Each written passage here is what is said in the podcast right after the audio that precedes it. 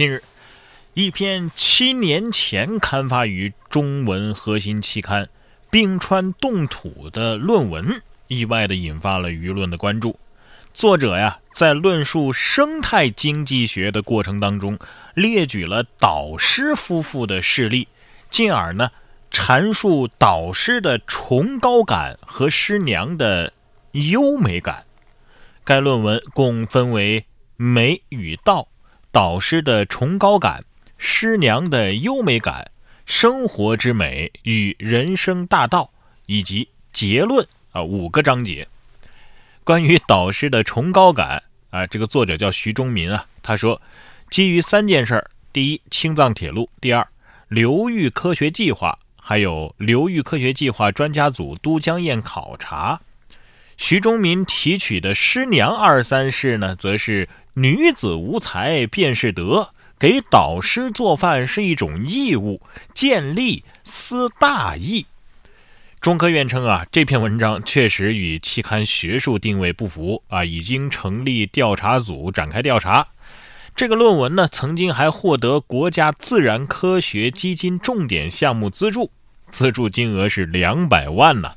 这个论文是该项目研究成果的一部分，两百万的研究成果就这个，我不用两百万，你给我二十万就行，我花两千块钱雇几个追星男孩女孩，再买几个夸夸群服务，分分钟吹个几十万字的彩虹屁，保证每个屁都比你专业，比你香，还能翻译成多国语言啊！填法新一族，不单调。对此呢，这个作者徐忠民本人也回应了。说自己三十岁就已经是中科院的博导了，还需要拍马屁吗？啊，文章是有深层含义的，有研究支撑的。哦，事实上，徐忠民啊，已经不止一篇论文是以吹捧导师为核心内容了，还有论文《风行水上论科研人员之道》。这篇论文当中呢，盛赞导师雄风，称科研人员求道的要点就是正确对待妖魔鬼怪。防止走火入魔，除掉魔头。讲真的啊，比起一个脑子有包的憨憨成了中科院博导，我宁愿你是在单纯的拍马屁。都二零二零年了啊，你还在讲什么女子无才便是德，做饭是一种义务。我要是你师娘啊，我能把你揍的你亲娘都不认识你。至于他说的这个文章有深层含义。的确啊，要是细看的话，感觉每一句都是高级黑反讽啊。要是从这个角度来看这篇文章的话，感觉作者是被导师压榨，心生不满，于是才写这篇文章反讽揭露的呀。否则，你想正常人哪能用如此严格的论文标准写出这东西来啊？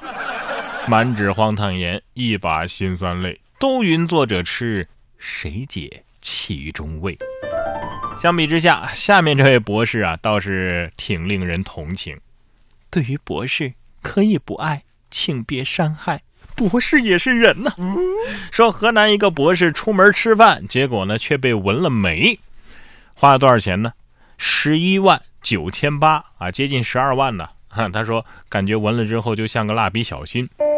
杨先生博士毕业之后啊，在郑州工作啊。之前呢，一直是在一家美发店理发。突然有一天啊，店员跟他联系，呃，说要请他吃饭。于是呢，他就上车跟着去吃饭了。让杨先生没想到的是，上车之后不但没吃到饭，反而被店员啊强行带到了一个美发店，做了一对将近十二万的眉毛。博士毕业的杨先生表示啊，我把所有的积蓄都花在了这天价眉毛上了。不得不说呀，这位年轻人做的事真的是跟自己的博士身份严重不符啊！你想啊，作为一个博士，你看，你居然还有这么多头发。不过我确实没资格笑话人家啊！你看，我既没有博士学位，也没有十二万给人家骗，最惨的是，连眉毛也不好看，而且人家博士的钱最后还要回来了，所以我才是真的惨呢啊！接下来这位高中生啊，我看也有当博士的潜质，说被妈妈批评，学霸一气之下出走打工，发现啊还是上学好。一月十号，河南郑州啊，也是郑州的事儿啊。五天前，高二的学生严某因为逃课被妈妈批评了，他一气之下呀，就乘坐出租车离家出走，并且买了长途车票，干嘛呢？去郑州打工去了。工作两天之后啊，他感觉太累了，还是上学好啊，于是主动给妈妈打了电话。目前严某已经由家人接回，准备期末考试。他说呀，他现在是班级第一，全校呢是第五名，下学期啊争取考个全校第一。哦，本来能上九八五，你非要体验九九六，在这里郑重提醒各位年轻人啊，千万不要在上学的时候着急去打工，因为你毕业之后有的是机会打工啊。不过，提前体验九九六的学霸，他还能回学校继续上学。我们这些正在体验九九六的社畜，已经再也回不去了。不如博士，不如学霸也就算了。看完下面这条新闻呢，我才发现我连只龟都不如啊！说百岁的象龟凭一己之力就拯救了种群，五十年的时间，人家繁育了八百只幼龟。